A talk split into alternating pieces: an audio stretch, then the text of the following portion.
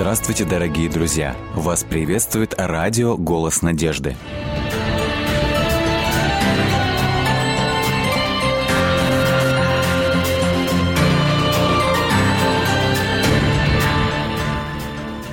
Не бывает худо без добра. В эфире программа «Вера. Человек. Судьба» и наш сегодняшний гость Сергей Торской, служитель церкви. Здравствуйте, Сергей. Здравствуйте. Я знаю, что в определенный момент болезнь открыла для вас новый этап жизни. Расскажите, как получилось и что вообще вам открылось? Ну, что могу сказать? могу сказать, что с детства всегда тянулось и были поиски чего-то духовного. Мы все родились в советское время, когда о Боге не было принято говорить, рассказывать. И в 16 лет уже в школе я задумался о духовной своей жизни, так э, серьезно задумался, что обрати, обратился к родителям и попросил, чтобы они меня крестили. И в 16 лет меня крестили в православной церкви. Угу. Вот я прошел этот обряд крещения и поступил в военный институт, Воронежский военный институт.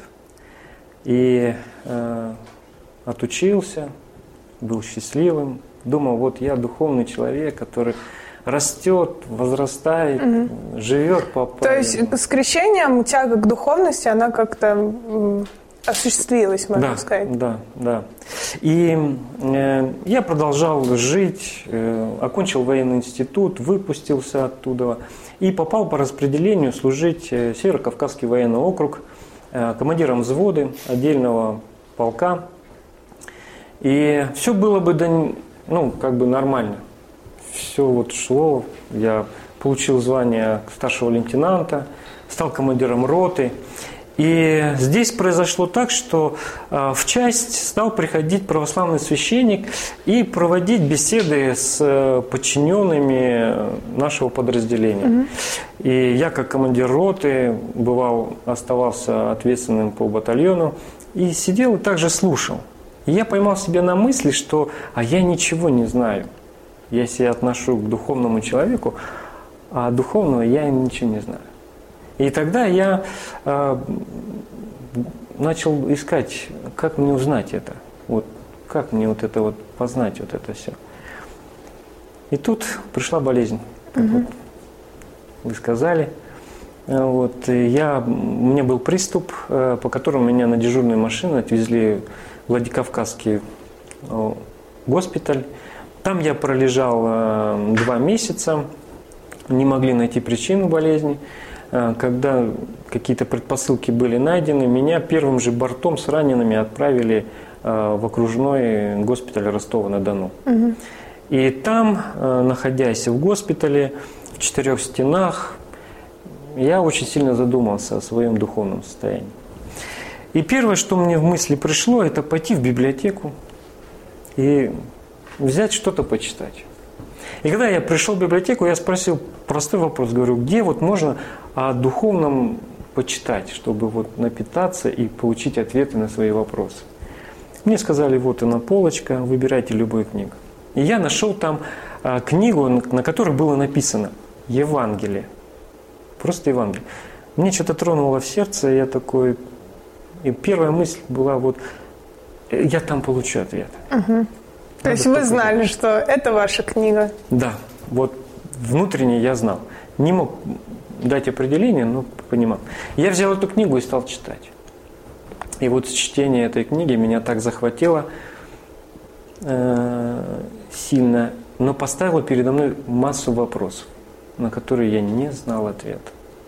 Я не знал этих ответов. Я нашел книгу, так называемый Новый Завет. В то время я не знал, что это такое.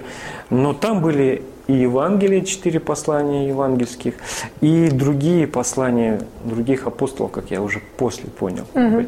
Но на тот момент я прочитал эту книгу, и у меня возникла еще куча вопросов. Потому что в этой книге говорилось о заповедях Божьих, но что такое они, заповеди? Но они не объяснялись. Угу. И я искал вопро- ответы, искал. Где вы искали, как? Спрашивал людей разных, э, узнавал, что вот это верующий человек. Угу. И я спрашивал этот вопрос, Они мне пытались объяснить, с разными людьми сталкивался, сталкивался, но ответов не получал. И вот в один прекрасный момент в моей жизни интересное произошло. Это в том, что а, со мной лежал подводник, капитан-лейтенант, и я ему помог в одном деле. Ну, так по-дружески я с ним поделился. И он мне сказал, знаешь, вот ты ищешь ответы верой. А есть у нас тут одна святая в госпитале, в нашем отделении, а, которая верит. И оказывается, я ее знаю. А знаю почему? Потому что она моя землячка угу. Северного Казахстана. Я родился в Казахстане. И я подошел к ней и сказал, я читаю Библию. Мне много вопросов, на которые я не могу получить ответ. Я бы хотел получить. И она отозвалась положительно и сказала, я буду отвечать. Приходи, задавай. И каждый день я приходила, она процедурной сестрой была, а, а уколы постоянно получали угу. в госпитале. И она мне давала вот э, ответы, на которые я читал, размышлял и сверял, так угу. ли согласиться или не согласиться с этим ответом. В конце концов, э, я узнал, что она э, посещает церковь адвентистов седьмого дня в городе Ростове-на-Дону. И с, она мне также принесла адрес в церкви города Владикавказ. Угу. Я непосредственно, моя часть находилась там. И когда меня выписывали из госпиталя, я приезжал в Владикавказ, ну, находился там. И в одно прекрасное воскресенье, которое я находился в Владикавказе, я пошел по этому адресу и нашел э, церковь. И там задал один вопрос. Я хочу изучать Библию, мне нужны ответы на вопросы, которые я ищу. Мне сказали, хорошо, приходите. И с этого момента я стал посещать, общаться, исследовать Священное Писание. Мне было очень интересно углубиться в это – но в моей жизни столкнулся я с проблемой в том, что э, кто служил в армии, он знает, что в армии э, очень такая ну, нецензурная лексика угу. присутствует. Угу.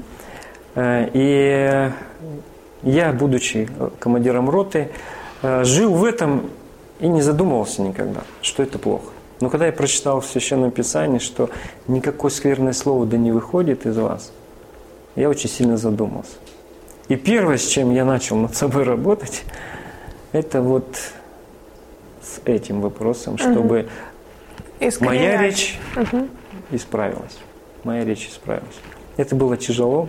Иногда я минутами стоял и молчал, потому что не знал, какие слова подобрать. И вот очередной раз, когда я из госпиталя приехал в часть, э, построение, утренний развод, э, когда мы уже расходились по объектам, которые, в которых мы должны были выполнять служение, я вышел, скомандовал, моя рота пошла, и солдаты сразу заметили, что что-то во мне изменилось. Я-то этого не замечал, а им-то было сразу видно. Они подошли ко мне и сказали, вы стали верующим человеком? Я так удивился, думаю, ну да. Я стал читать Слово, я стал как-то вот походить на Христа. Хотелось вот добрые дела делать. И придя в парк, где у нас были э, машины находились, э, я нарезал задачу солдатам, сержантам. Сам я обычно делал как? Я нарезал задачу, они обслуживали каждую свою машину, станцию. Вот. Я располагал столик, на этом столике тоже раскладывал э, разные там, конспекты, задания, которые я должен был э, спланировать, планы. И перед моими глазами они выполняли задачу, а я выполнял подготовительные свои моменты. И получилось так, что они меня слушались. Это было первый раз. Они разделись, было жарко, залезли там, на кунг машины и стали загорать. Я сначала не понял, что произошло. Подхожу, беру сержанта и говорю, а что происходит? Почему вы не, пол- не выполняете приказ? В армии приказ выполняется. На что они мне просто ответили. Товарищ старший лейтенант, вы же нам ничего не сможете сделать. Вы же теперь добрый христианин. Вот сидите и занимайтесь своим делом, а мы будем вот заниматься своим. И я им сказал, ребята, вы читали Священное Писание хоть когда-нибудь? Они сказали нет. Я говорю, знаете, есть такое удивительное слово. В притчах пишет Соломон, в 13 главе можно почитать. Там сказано следующее. Кто не любит своего дитя, тот его не наказывает. Я говорю, ваши родители вас мне доверили. Я командир роты, я ваш отец. И я не могу допустить, чтобы вас не любить. Я вас Мгм. люблю.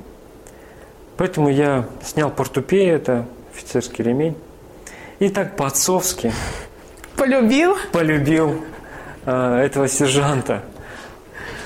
Он был в растерянности, он даже не сопротивлялся, он ничто, он не ожидал от меня такого действия. Но после того он мне сказал, товарищ, товарищ старший лейтенант, я все понял. Вы знаете, это произошло в 2000 году. В 2002 году я уволился из вооруженных сил. Следующие два года я никогда не снимал портупею. Всегда солдаты меня понимали с полслова. Такой вот был интересный вот опыт. То есть больше никто в вашей армии, в вашей роте, никто больше не имел никаких претензий, никаких вопросов к вашему христианству. Ну, вопросы были, были интересные вопросы, э, люди задавали вопросы, но э, в подчиненности приказа не было, потому что они понимали, что э, изменив, это были первые шаги, изменив свою речь, я же стал меняться полностью. И э, в этом изменении они поняли, что я отвечал за те слова, которые говорил. И они понимали, что если я сказал, это надо сделать, значит, это надо сделать. Я лишний раз не задавал такие вопросы, которые бессмысленно было выполнять. То есть вот такой вот у меня был интересный вот этот опыт. А дальше пошло еще, еще интереснее, Ну, потому что госпиталь не оставлял меня, я почти в госпитале год пролежал. Была серьезная операция, на, э, на которой она проходила около пяти часов, но на которой была большая потеря крови у меня, и э, меня чуть не потеряли. Врачи очень испугались, отвезли меня в реанимацию и не знали, что делать со мной, какие последствия будут дальше. Тогда я еще не совсем понимал, сейчас могу сказать смело, что э, Господь таким вот образом хотел открыться, как личный вот мой Спаситель, насколько Он любит меня, чтобы я осознал эту любовь Божью. Ведь я ее от детства искал, именно любовь Божью. Не мог объяснить это словами, но я это был в поиске этого. И вот здесь, э, в госпитале, когда все вот это произошло, очень многие люди падают в отчаяние, а у меня появилась надежда, что надо искать. Надо, надо еще глубже познавать Господа, читать. Я на тот момент прочитал Библию от корки до корки. Это стало моей такой привычкой, что сегодня я также продолжаю читать Библию. Я читаю от корки до корки, размышляя иногда над предложениями, иногда над главами, иногда просто над каким-то одним выражением. То есть это у меня до сих пор это осталось, я этим живу. Но э, произошло то, что э, в госпитале я начал искать, где могут помочь моему выздоровлению. Потому что была серьезная проблема, и мне пришлось бы жить с трубками из, из тела всю жизнь. А не хотелось. Был молодой человек, я 24 года.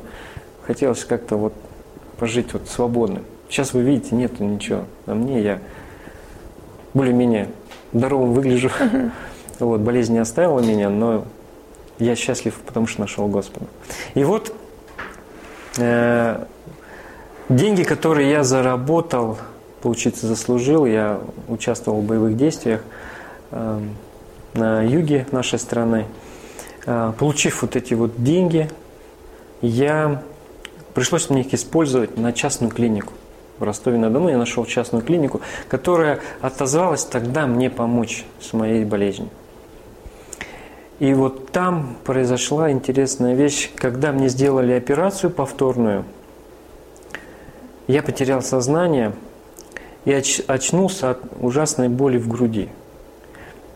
Ну, кто знает, э, иногда капельницы ставят вены, а иногда вот сюда втыкают, э, чтобы не колоть вены. И я вот очнулся от той боли, что мне сюда вставляют иголку. И вот когда мне вставили эту иголку, стало легче, и я очнулся. Пришел в себя и почувствовал, что мне очень плохо.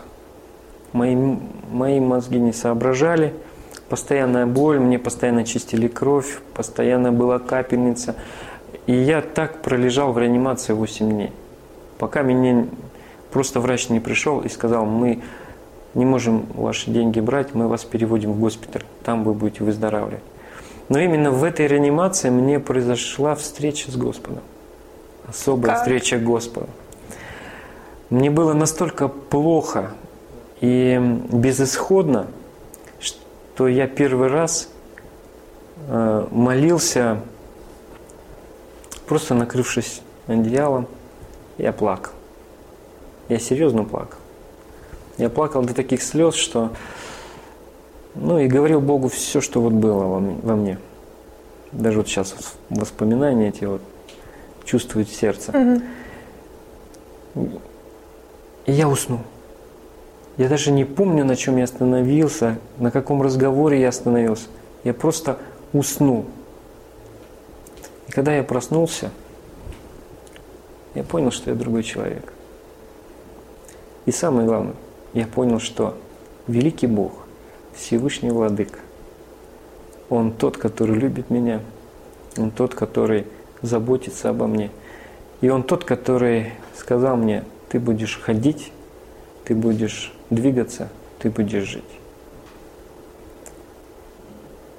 После этого, ну, мне еще много пришлось трудностей испытать, еще одну операцию пережить уже в Туле, когда я переехал.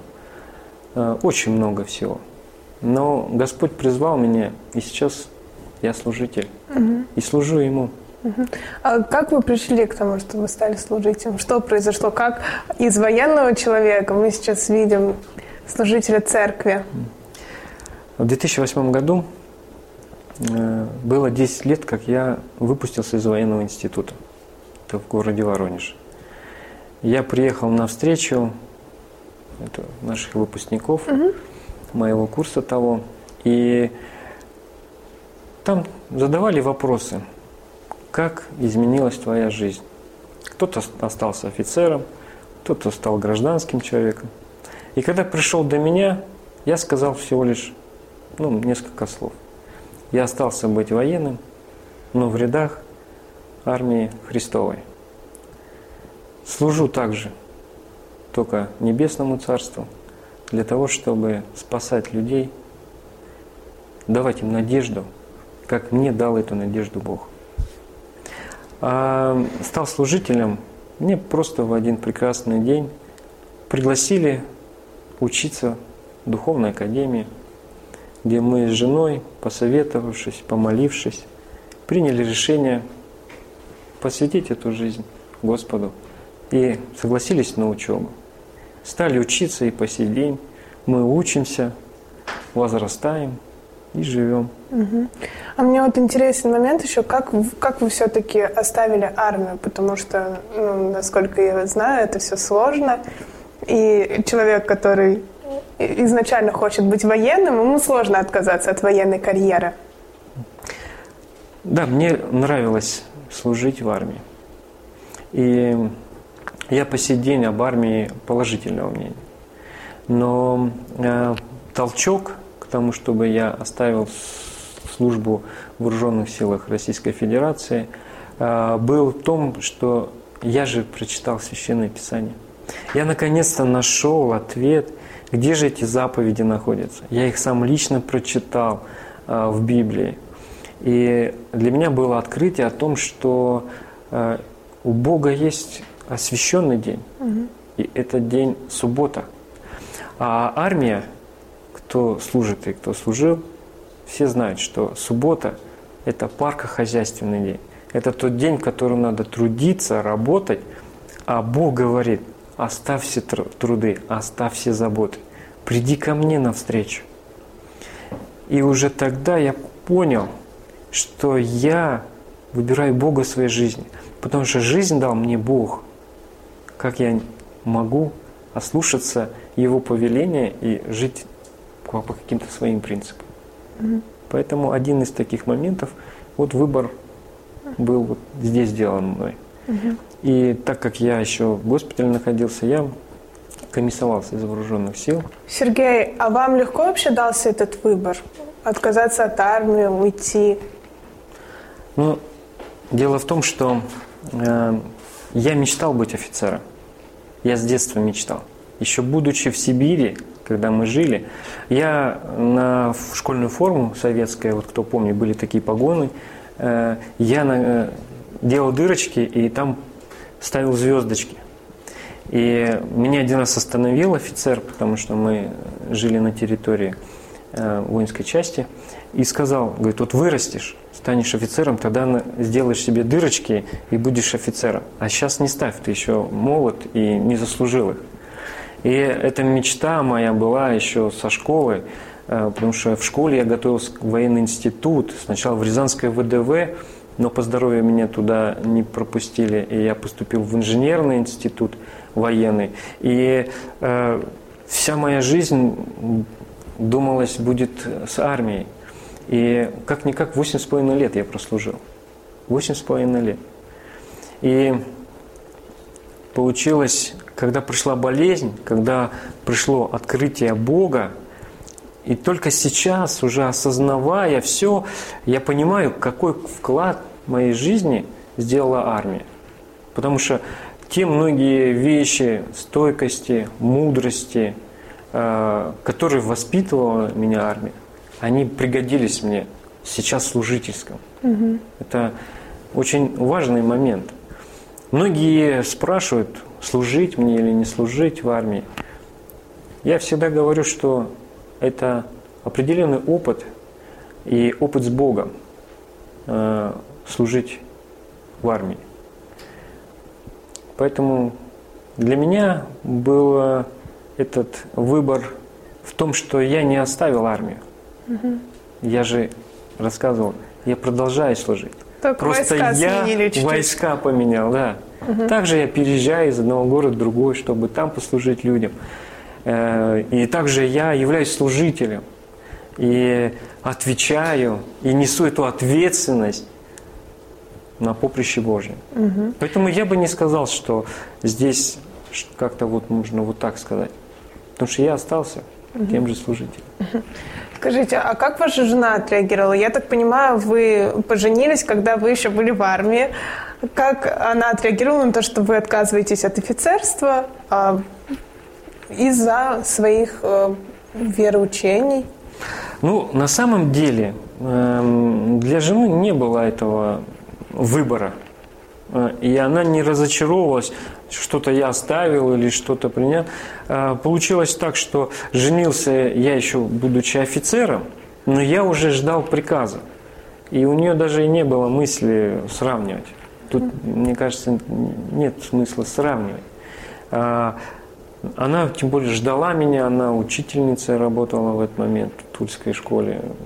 Поэтому для нее это не был выбор. Угу. Такой вот. Значительный. Да. А, она меня просто ждала к себе. Угу. И сложилось так, что я ехал к ней. Угу. Вы приехали, а потом что? А потом жизнь. Жизнь, э, когда ты оказываешься в обстановке, к которой ты не привык. В армии все четко, понятно, ты знаешь, где, как, куда, все поставлено. Здесь же я понимаю, что я должен формировать свою жизнь, искать работу, э, зарабатывать, кормить семью, э, то есть вот эти задачи новые совсем передо мной появились, с которыми я должен был э, столкнуться и встретиться. И, соответственно, здесь пришлось вот переживать, искать.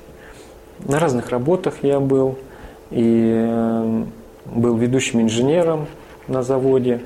Это по первому образованию. Потом второе образование я в Ростове получал э, маркетолога. Я в маркетинге был в одном из заводов, также в Туле. И просто разнорабочим. То есть разная была жизнь, разные испытания, разные опыты интересные с Богом. Все это вот Угу. Так, а как, вот, пройдя вот это все, инженерию, маркетинг, как вы пришли все-таки к тому, что вы стали служителем? Как получили предложение поучиться? Как жена на это отреагировала? Жена поначалу, конечно, была, э, когда я только приехал э, из Владикавказа в Тулу, она, конечно, сказала нет, служителем мы никогда не будем служить. Э, ну, и я принял эту весть от жены, поэтому были разные работы. Но в один из прекрасных дней нам предложили учиться в Духовной Академии с последующим служи, выходом на служительское, э, служительскую работу, можно сказать тогда, служение вот это. И мое удивление было в том, что она, не задумавшись, сказала «да, идем учиться». Ну и вот так сложилось, что... Спасибо вам большое, что вы пришли, что нашли время и поделились своей жизненной историей. Дорогие друзья, вы можете оставить свои сообщения через WhatsApp и Viber по номеру плюс 7 915 688 7601 или позвонить нам на бесплатную линию, которая работает на территории Российской Федерации. Номер 8 800 100 ровно 1844. 8 800 100 ровно 1844.